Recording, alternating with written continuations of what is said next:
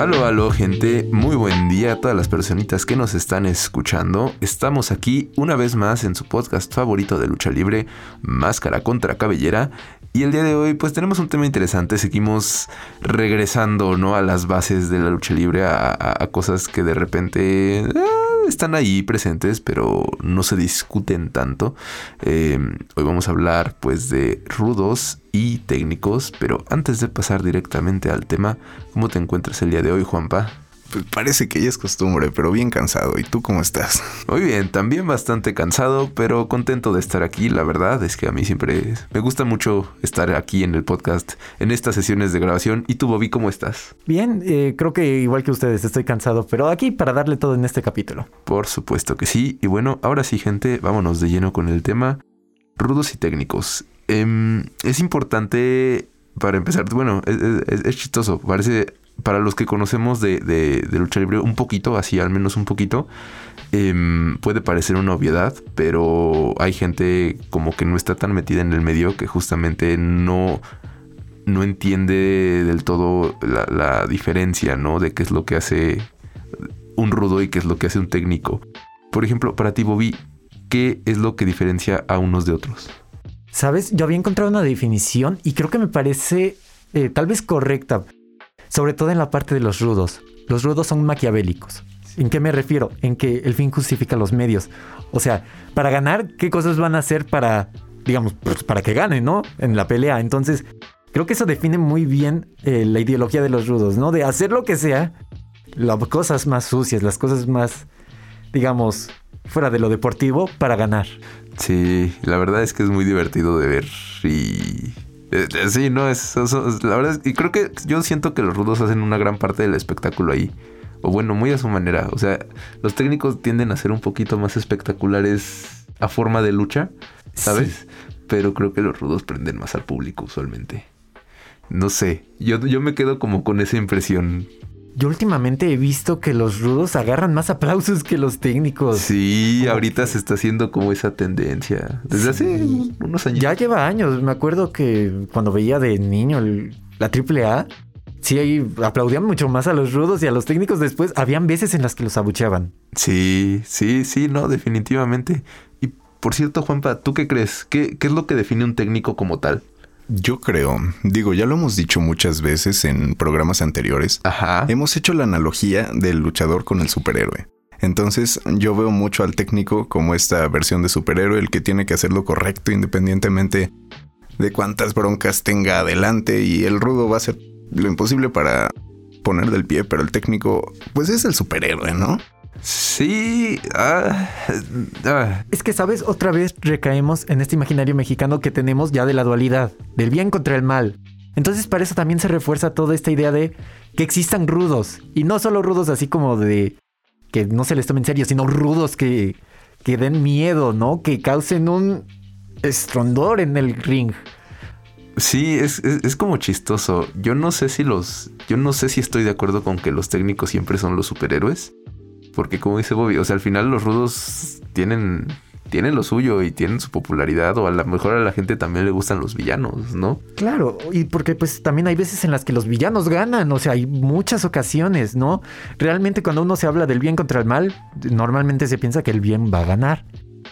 Pero muchas veces en la lucha no es el caso. No es el caso y además es divertido porque yo creo que son los rudos los que dan como una motivación para para que suceda la lucha, ¿no?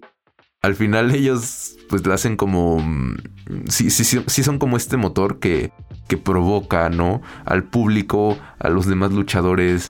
Em, y usualmente a veces es así como que de la nada se les ocurre agredir a alguien y ya ahí arman un storyline y de ahí se agarran para años y años y años de luchas.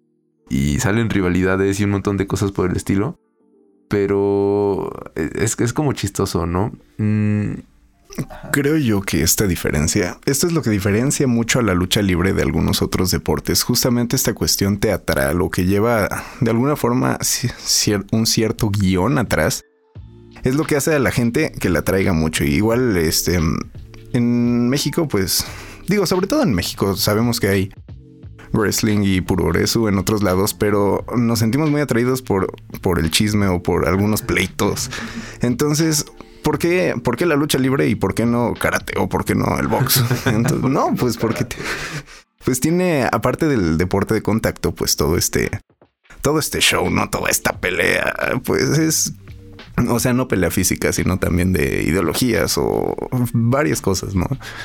Sí, es, es, como curioso. Y bueno, también, eh, eh, digo, sí, sí como que está esta diferencia, obviamente en actitud, ¿no? En comportamientos de, ambos bandos, pero hay que tener muy presente que también en el estilo de lucha se suele marcar una diferencia muy importante entre rudos y entre técnicos. Como lo dice el nombre, los técnicos pues son, son gente como más dedicada tal cual a, llevar una técnica muy pulida de lucha libre, ¿no? Em, de alguna manera tienen que, que, lucir un tanto como virtuosos, vaya, adentro del ring. Este, pero sí, o sea, a, lo que voy es que el estilo de lucha técnica, uno es mucho más familiar, en el sentido de que no suele ser tan violenta, o sea, suele ser muy espectacular, muy... Es que solo tengo la palabra en la cabeza técnica, pero vaya. Pues sí, mucha redundancia. Muy adoca todavía como al estilo, a las bases grecorromanas, ¿no? Como que... Ándale. Abastarse en llave, contra llaveo, acrobacias, saltos.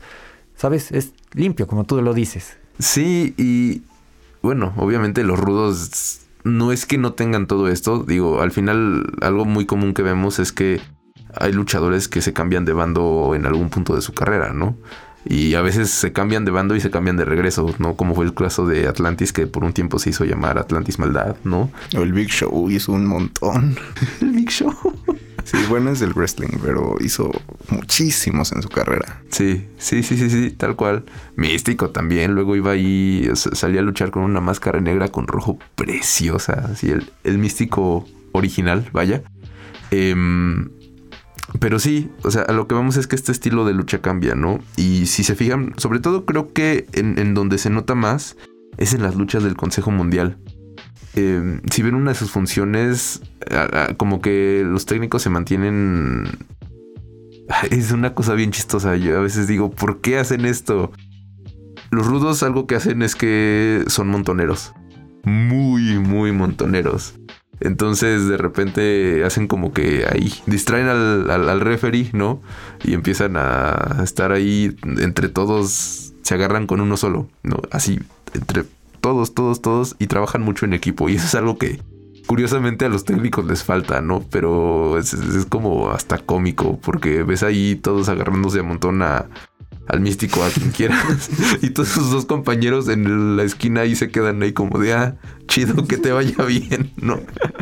Es que, como tú lo dices, en el consejo, ya hemos hablado esto en capítulos anteriores, el consejo es muy tradicional.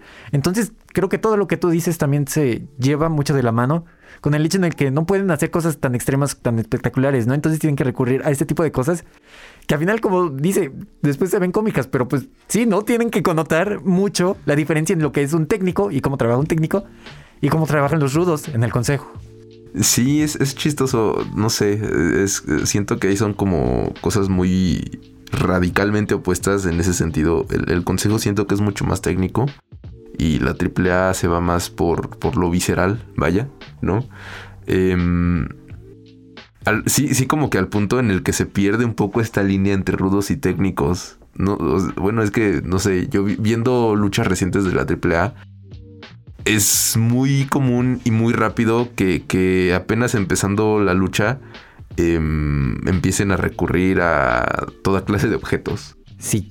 O sea, ya, ya con pues, toda la influencia de la lucha extrema, eh, pero sí, o sea, empiezan obviamente con charolas que meten sillas y, que se empiezan a agarrar con pues, cualquier con cantidad todo, con cualquier cosa. Sí, pero es que se me hace chistoso porque al menos cuando yo era chiquito, lo que yo recordaba es que los rudos eran los que hacían eso. Claro. ¿Sabes? O sea, eh, y, y, sí, decías, tiene sentido, son los malos, son abusivos, son... Ajá, son los rudos. Y ahora de repente en el consejo, ya todos. Pues así, con permiso, ¿no? Ves a un técnico que le mete más duro que el rudo. sí. No, en la AAA no. En la AAA. En la AAA. De hecho, ahorita que dices de niño, yo me sentía muy influenciado en eso, como que le agarraba rencor a los rudos por cierto. Sí, sí, o sea, tenías una razón para odiarlos por su brutalismo, su rudeza, su terquedad. Y eran bien cobardes, luego igual como dices. Sí, exacto. La cobardía es una, es, una característica así fundamental de los rudos, irónicamente. Se llevan pero no se aguantan. Ándale, sí, oh Dios mío, wow. Eso, eso sí fue muy revelador. Nunca se me ocurrió la cobardía. Ahí está. Pues en la mera, incluso en el consejo, lo que decías de distraer al referee para que los otros le agarren a molazos, eso es cobardía. Sí. Sí, sí, sí, sí, sí, tal cual.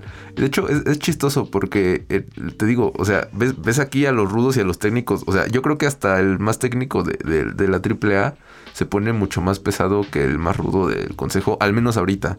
Por ahí alguna vez creo que escuché que, el consejo estaba teniendo como unas políticas de, de, mantenerlo lo más familiar posible y por ende evitar eh, que se visualizara sangre, cosas por el estilo. Y justamente, bueno, en alguna de las funciones a las que fui hace algunos años, antes de que se cerrara por cuestiones de salubridad la Arena México, em, me acuerdo que, eh, creo que fue el bárbaro cavernario, no recuerdo contra quién estaba luchando y estuvo a punto de meterse en un broncón porque de repente nada más se vio cómo le cambió la cara. Ya iba a agarrar uno de los cables que están ahí de las cámaras y iba a azotar a... No, no me acuerdo, creo que fuera, creo que era Stuka, Stuka Junior con el que estaba luchando, pero así ya se había emocionado, estaban abajo del ring y de repente el bárbaro cavernario nada más ves cómo empieza a agitar ahí como látigo unos cables y no me acuerdo quién lo detiene, pero que como que sí de repente le cambió la cara y pues, ay, bueno, ya, soltó su cable, ya, pero, pero sí está como, se ve, se ve mucho la diferencia en las limitaciones que tienen ahí los rudos, ¿no?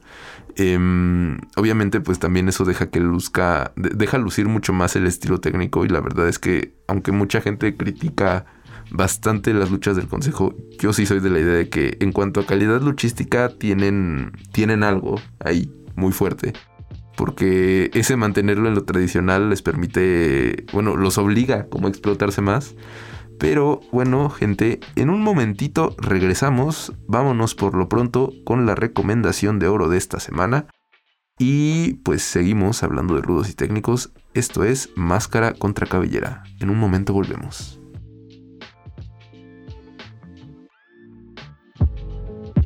Esto es la recomendación de oro de la semana. Para la recomendación de oro de esta semana, gente, tenemos una de las luchas de los rudos más grandes de toda la historia. Por supuesto que estamos hablando de El Perro Aguayo y esta vez contra Conan. Justamente es una lucha de apuestas, máscara contra cabellera y bueno, obviamente es, una lucha muy importante. Resulta que es una de las luchas con finales más polémicos de toda la historia porque es muy anticlimático, pero es un gran ejemplo de estas rudezas y mañosadas que tienen este tipo de luchadores. Obviamente el perraguayo por excelencia. Y pues queremos, queremos que conozcan un poquito más o menos de lo que les estamos hablando. Pero ahora sí, continuamos con el podcast.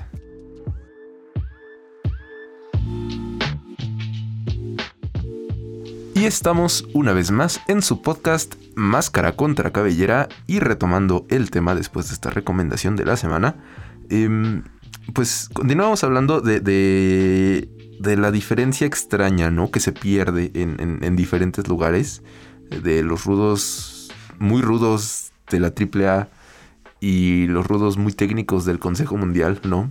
Eh, justamente hablábamos que, que pues por los tipos de lucha que manejan, es a veces extraña, ¿no? Esta diferencia. Eh, pues sí, como que se pierde, ¿no? Se pierde y, a veces digo, si no, si no te lo dicen, pues no sabes qué luchador es rudo y qué luchador es técnico, al menos en la AAA.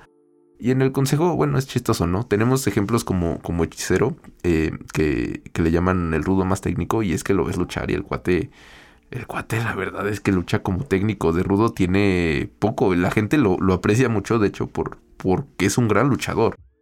Em, pero sí, es, como curioso todo esto. Y, también a veces eh, este tipo de, de, formas de luchar y este tipo de diferencias cuando están muy marcadas o cuando se pierden, te hacen preguntarte por qué un luchador toma un bando, ¿no? ¿Por qué, por qué un luchador decide adoptar un, un- un estilo? Y justamente son los técnicos los que de repente son muy acusados, ¿no? De lo, de lo que buscan es el aplauso, dice mucha gente, ¿no? No sé qué tan cierto sea eso. Yo Ajá. creo que simplemente es acusar al, hacia las ciegas. No, no creo que sea simplemente así como aplausos o que. Ah, que simplemente se vayan por la popularidad, tal vez. No, no creo que sea tan simple como eso. Sí, es que es. es- No, no, yo tampoco creo que eso sea cierto. Porque al final, la verdad es que los rudos, dependiendo de qué rudos sean, hay- hay algunos que son muy queridos y muy aplaudidos, ¿no? Eh, tal como lo ha sido el caso de La Parca, como Blue Demon en su momento, ¿no? Antes de que se volviera técnico, vaya. Pero justamente es, es como curioso las diferentes motivaciones. Aquí yo quiero meter un dato curioso de, de qué bonito que es un señor al que quiero mucho, es mi inspiración. Eh, pero sí, sabían que qué bonito nunca se metió al bando rudo porque no quería ser un ejemplo, un, un mal ejemplo para los niños. Yo cuando leí eso, sí fue así de... "Mm, Eso solo te hace ah, sonreír. En serio que es un héroe. Sí, Es todo un héroe. Sin embargo, retomando un poco la idea anterior, yo creo que sí los algunos técnicos sí se ven influenciados mucho en querer los aplausos. Alguna vez estaba escuchando que habían ciertos rudos enojados porque decían, o sea, hablando ya en el aspecto real y no en el aspecto del, del drama interno de la lucha libre, que decían, nosotros hacemos todo el trabajo, es, nosotros somos el que hace la historia, el que te estamos elevando, y tú eres el que se lleva toda la, todos los aplausos, toda la, la fama. Entonces yo vi que había rudos luchadores que estaban pues molestos un poco con esa idea, ¿no? Ahorita que lo pones de esa manera, sí tiene mucho sentido como el hecho de que dijimos de que los rudos son los que empiezan como que la storyline, la rivalidad entre las personas, ¿no? Al final es el que empuja al, al técnico para que eh, si al final gana, pues al final él es el él es el que se lleva todos los aplausos, todos los elogios, ¿no? Y la mercancía venden un buen y evidentemente de la mercancía que venden pues se van a quedar ciertas regalías. Entonces sí les molestaba por ahí o al menos se había visto así. Digo, tal vez también también hablando un lado fuera de la de la lucha tiene sentido, pero Sí, es, es- Fíjate que nunca lo había pensado de esa manera. ¿eh? Qué, qué, qué curioso. Ajá. fue una buena observación. Sí, sí, y es que es, es como. Bueno, digo, es, digo, dentro y fuera de la lucha, al final los rudos, pues sí. Eh, Hay, hay. cre- Creo que antes, ahora, ahora no tanto, pero pues sí, de alguna manera de repente eran medio apestados, ¿no? Pero es chistoso porque siento que los rudos. Aunque no todos son ídolos. Bueno, es que no sé. Es- es- es- es muy difícil generalizar aquí porque de verdad que hay de todo, ¿no? Pero yo pienso no solo es que los rudos armaran, ¿no? To- toda, toda la base para, o sea, que crearan una motivación para, para armar la lucha, sino que ellos también, a su manera, eran muy espectaculares, ¿no? Todas estas entradas de abismo negro incendiando cosas, me acuerdo, y era... Era una cosa tremenda, ¿no? Y, y el hecho pues, de que era el rey del martinete, o sea, que se pasaba la seguridad de sus compañeros por el arco del triunfo pues sí era otra cosa completamente, ¿no? Digo, todos sabemos que un martinete es una llave muy peligrosa y el señor Abismo Negro era famoso por abusar de ella. Em, pero al final, digo, todo, todo esto también, pues sí genera como un... ¿Cómo decirlo? Una cierta admiración de las personas, ¿no? Un- como, como que generan mucho esta emoción, ¿no? Eh, yo creo que también como que, no polémica, pero como que ese sentimiento de, ¡ah! como cuando dices que usa mucho el martinete, que sí es muy peligroso. Entonces, Mortal esa llave, o sea. hay veces en las que el público se queda así como de, ¿en serio pasó eso? Es como de, wow, boquiabiertos, ¿no? Entonces creo que también los rudos son los que muchas veces llevan esas expresiones, ¿no? Los que pueden generar que el público se quede sorprendido, ¿no? Y fíjate que, que sí, y yo creo que es chistoso, pero yo creo que para ser un, un rudo así de a de veras, de los que pasan a la historia, tienes que estar medio loco. Así, como el perro aguayo, ese señor era. Era otra cosa. De verdad, el perro aguayo padre era. Digo, el perrito aguayo también tenía lo suyo. Pero el señor. Eh, hay, una eh, lucha que no se me olvida. Que fue eh, contra el villano tercero, justamente. Defendiendo, creo que un título de la WWF. y, era, era, una lucha de apuesta, ¿no? Justamente lo que estaba en juego era, era el título que estaba defendiendo y recuerdo que creo que fue el perro que se avienta un tope suicida tremendo, pero falla. Falla y, ya sabemos que cuando esas cosas pasan es muy peligroso, ¿no? Pues de hecho la parca se nos fue justamente por una cosa más o menos por el estilo. Así es. Y, bueno, er, er, era, era ya casi tradición ver al perro aguayo sangrar en sus luchas. Y el cuate seguía así, siguió por muchos, muchos, muchos años. Y justamente em, en esta lucha lo que él hace, digo, no, no tanto en plan de, ser un rudo dentro del ring, sino que el cuate tenía un carácter impresionante. Se da el tope mal, dicen que el cuate estaba así sangrando a chorros, espantoso. Y justamente ya estaba medio inconsciente el tipo, pero que él estaba terco con que quería terminar la lucha. O sea, al, final la, victoria se le da al villano tercero. Él dice, no, yo no acepto este título, no gracias. Em, pero dicen que, estaba muy, muy, muy mal el perro aguayo. Tanto así que los médicos reportaron, dicen, no, si lo hubieran dejado cinco minutos más allá adentro que se siguiera desangrando, se iba a morir. Así. Y el cuate seguía terco con que quería terminar la lucha. Imagínense. Hay que estar medio loco para, para ser un rudo de esos, la verdad. Y también perseverante, o no sé cómo. Mm. Sí, no. O sea, yo no, no, no creo que se pueda hacer un rudo como de un corazón tan suave en ciertos momentos, ¿no? De nuevo, la parca creo que era una excepción ahí, pero es que era, era muy diferente como cómo manejaban a su personaje, ¿no? Es que yo también luego, digo, otra vez pensando en superhéroes, disculpen, es que me gustan mucho los cómics, pero... Tú dale. Incluso uno lo veo con los villanos de los superhéroes. ¿Por qué Joker es tan querido? ¿Por qué a veces Venom es tan querido? Porque son, o sea, con una popularidad tan brutal que gente que no lee los cómics igual los conoce, los quiere. Me parece que pasa igual en la lucha libre. Son villanos luego tan icónicos, tan característicos, igualmente un poco hasta locos que a veces hasta generan más empatía que el mismo superhéroe, en este caso el técnico. Entonces, digo, perdónenme por hacer tantas similitudes, pero sí hay muchas. A ver si luego hacemos un, programa de la lucha libre y la cultura popular. Sí, sí. Estaría, estaría muy bueno. Pero, pero sí, o sea, ay, no sé, es que creo que en este programa nos enfocamos mucho en los rudos, pero es que siento que siempre son los que dan más de qué hablar. Sí. O sea, al final eso es lo que buscan. ¿Cómo dices, Bobby? o sea, llaman la atención, generan polémica, generan todos estos momentos que a veces son muy exagerados, ¿no? A veces dices, ay, ya no manches, ¿no? Como que eh, depende. Creo que hay que ser un buen rudo para.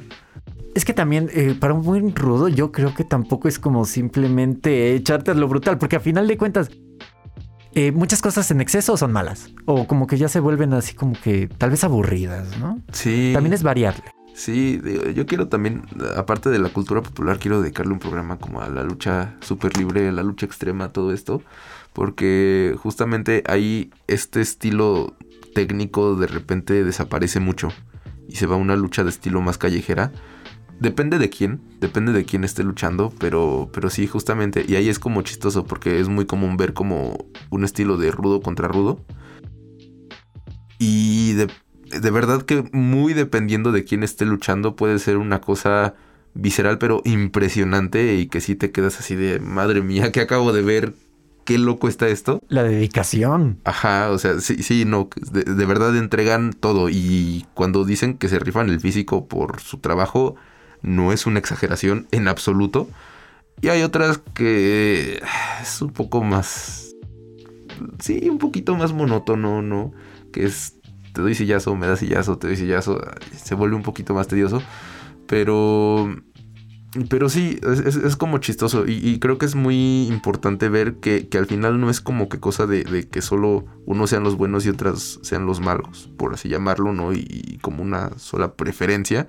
Pero al final, pues eh, justamente como dices, esta dualidad genera un complemento entre ellos dos, ¿no? Se vuelven, o sea, son, son, son opuestos, pero se van complementando y eso genera un espectáculo mucho más completo y genera una motivación para verlo y para que todo esto suceda y que sea mucho más entretenido para nosotros, ¿no? Eh, eh, al final, pues cada quien sabe qué bando recuerda más o con cuál se identifica, pero pues pues el uno sin el otro no va a funcionar. Es un motor natural para que se, se lleven a cabo las cosas a final de cuentas. Un motor narrativo. Y de hecho yo digo que no es solo de la lucha libre, incluso hasta en la historia de México uno desde niño se la pintan como aquí los buenos y los malos y en las novelas y en, en todo, está hasta en la religión.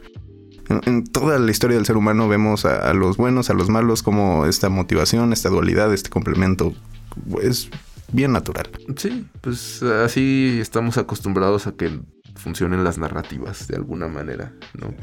Pero bueno, gente, esperamos que hayan disfrutado mucho el podcast de hoy. La verdad es que tranquilito, pero muy amena la plática. Eh, recuerden seguirnos en nuestra página de Facebook. Ahí estamos como Máscara versus Cabellera. Y pues no sé si te quieres despedir, Bobby. Pues muchas gracias por escucharnos. eh, y esto sería todo para mí. Muchas gracias. Juanpa. Eh, pues sí, eh, fue tranquilo, agradable. Espero que lo hayan disfrutado. Y antes de que me apaguen el micrófono, descansen que en una semana seguimos aquí. Muchas gracias. Adiós.